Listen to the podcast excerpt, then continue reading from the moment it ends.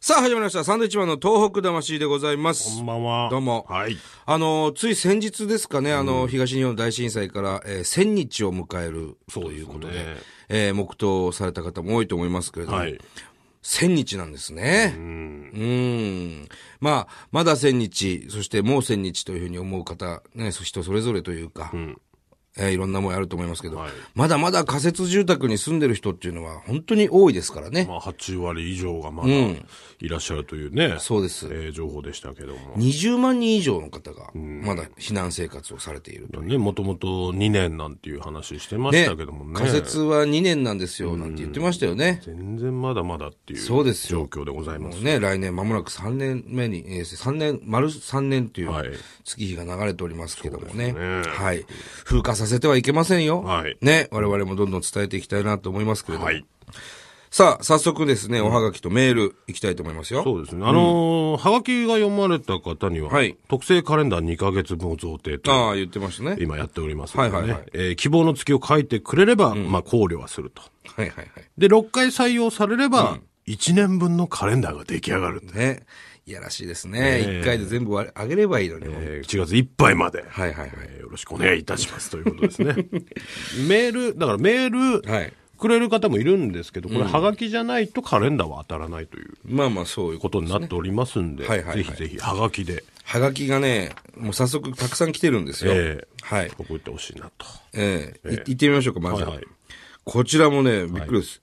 カリフォルニアからです。お USA、USA、アメリカですね。ほう。はい。ポッドキャストでいつも楽しく聞いています。ありがとうございますえーこちらの日系スーパーの東北店で、はい美味しい白松鴨中を見つけましたといへう報告いただきました。海外でもやってんですね、東北店。ねえ。しかも白松がもなかった白ね。が白松がもうなんか白松が羊羹ですよね。この白松。えー、仙台の会社ですよ。これ白松がもなか。そうですね。ね決してあのカレンダーくれとか一切書いてないです ね、はい。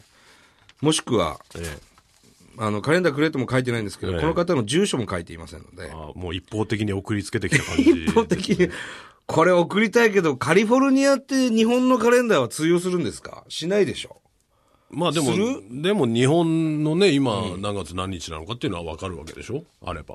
まあまあ、ずっとちゃんと見てればね、毎日。日曜日は日曜日なんですか日本の日曜日はアメリカの日曜日。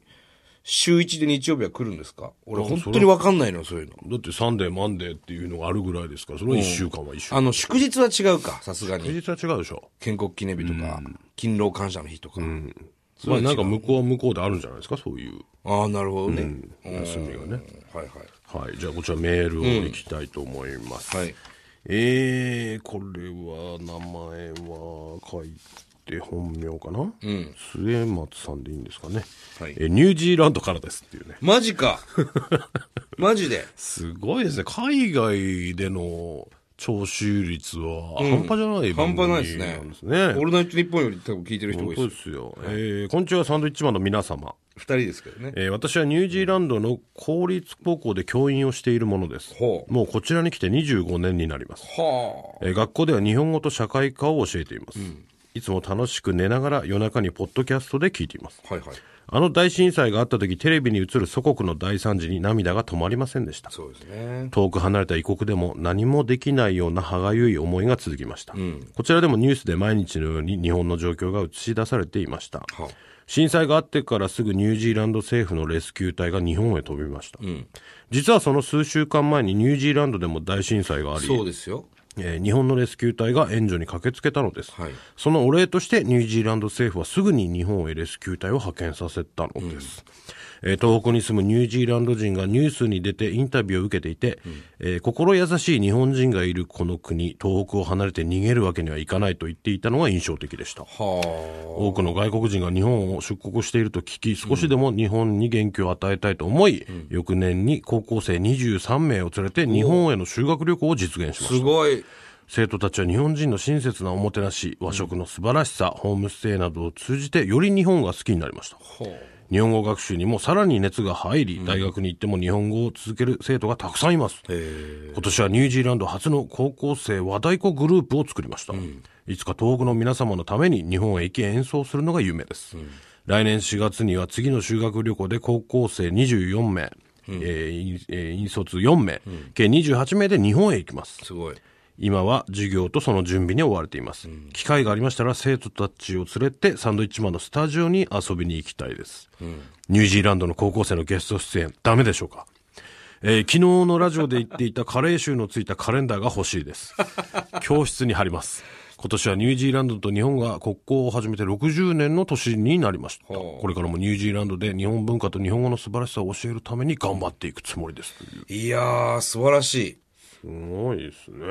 この方にはさ、これ住所書いてあるの住所ありますね。あるはニュージーランドからでしょい。そうですよ。これ送ろうよ。ただね、これディレクター的には、はいえーはがきなんで、いやいやこうメールはダメっていいういでしょう、ことがそね。んな厳しくさ、しなくてもいいんですよ。だからその、もしちゃんとね、教室に飾ってくれるという約束を守ってくれるんであれば、まあ例外的に OK にしたいかなとこいれうところはは。OK にしてですすね、実は、実、その、本当に貼ってあるかどうかっていうのを写真に撮ってですね、はい。送っていただくというのをそうですね。約束してもらえれば、しかもこのカレンダーっていうのは、あの、今回テーマが相撲になってますかそうですら、ザ・日本ですから。うん、ちょうどいいのかなと思いますしね。ねもしかしたら向こうの人たちに僕らを知ってもらういい機会ないのいか機もわ会かでらすないけんどで。も、まあ、完全に力士だと思って見るんでしょうね。ええまあお笑いコメディアンだとは思わないでしょ芸人だとは思わないんでしょうけどね。そしてあのーあの、生徒たちはい。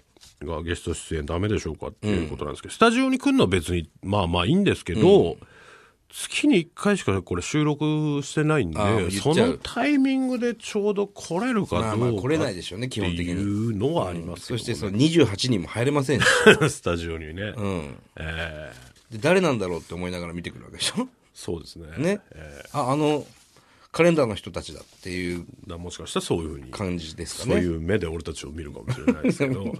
まあ、だから、まあまあまあ、あのー連絡してください、それは。ねちょうどタイミングが合えばね、はいもしかしたら、それはちょっとカレンダーを送りましょ送りましうょう。ニュージーンランドいいでしょう。ね、はい。すごくそうですあのあの支援物資だとか、あの救急でねすぐ来てくれたんですよ、ニュージーラニュージーランド自体もまだ復興してない中で、日本に来てくれたっていうのはニュースで見ました、僕もね。うん、この間のあの、フィリピンの、えー台風のものすごい大きな被害ありましたけど、あのーニュースとかで見てるとね、本当に津波の後のような、そうですね。感じでしたね破壊のされ方がうね。んすごく大きい被害だったんですけど、南三陸町のですね、宮城県の、南三陸町の人たちが、あのーフィリピンに支援物資を送ろうっつってね、あのーまあ、段ボール何ケースも作ってね、で、お友達って書いて送ったらしいですよ。あ、そうです。あの、アメリカが、アメリカのね、え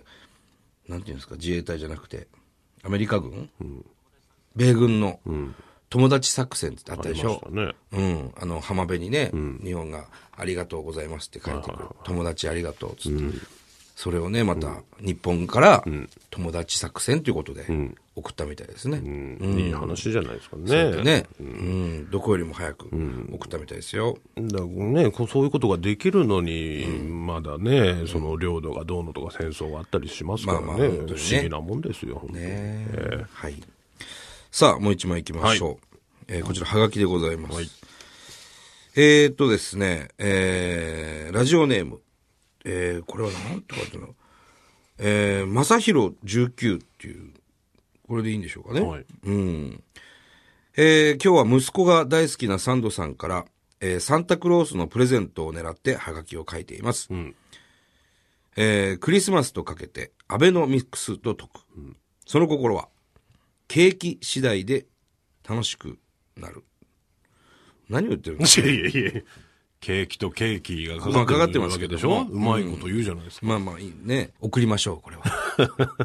嬉しいじゃないですか。まあそうですねサンタクロースとしてね、お父さんの気持ちを、これはもう、受け取りましょう。ね。送ります。はい。いっぱい来てるんですよ、はがきが。とにかく、これも行きたいな。いいですかはい。えー、はじめまして。いつも楽しく聞かせてもらっています。はいポッドキャストの中ではサンドイッチマンさんの東北魂が一番好きです。ありがとうございますわすげえありがとうございます。東日本大震災ではおくお給料1.5ヶ月分の寄付をさせていただきました。ええー心よりお見舞い申し上げます。ありがとうございます伊。達さんの鋭いツッコミと富澤さんの絶妙なボケは面白すぎていつも吹き出してしまいます。嬉しいですね。私の周りの人たちを大爆笑させたいのですが、面白くなれるコツがあれば教えてくださ い。これからも頑張ってください。応援しています。すごい美人な女の子よりと。ね。えー京都ですね。こちら、京都の方。美人。京都市、すごい美人な女の人より。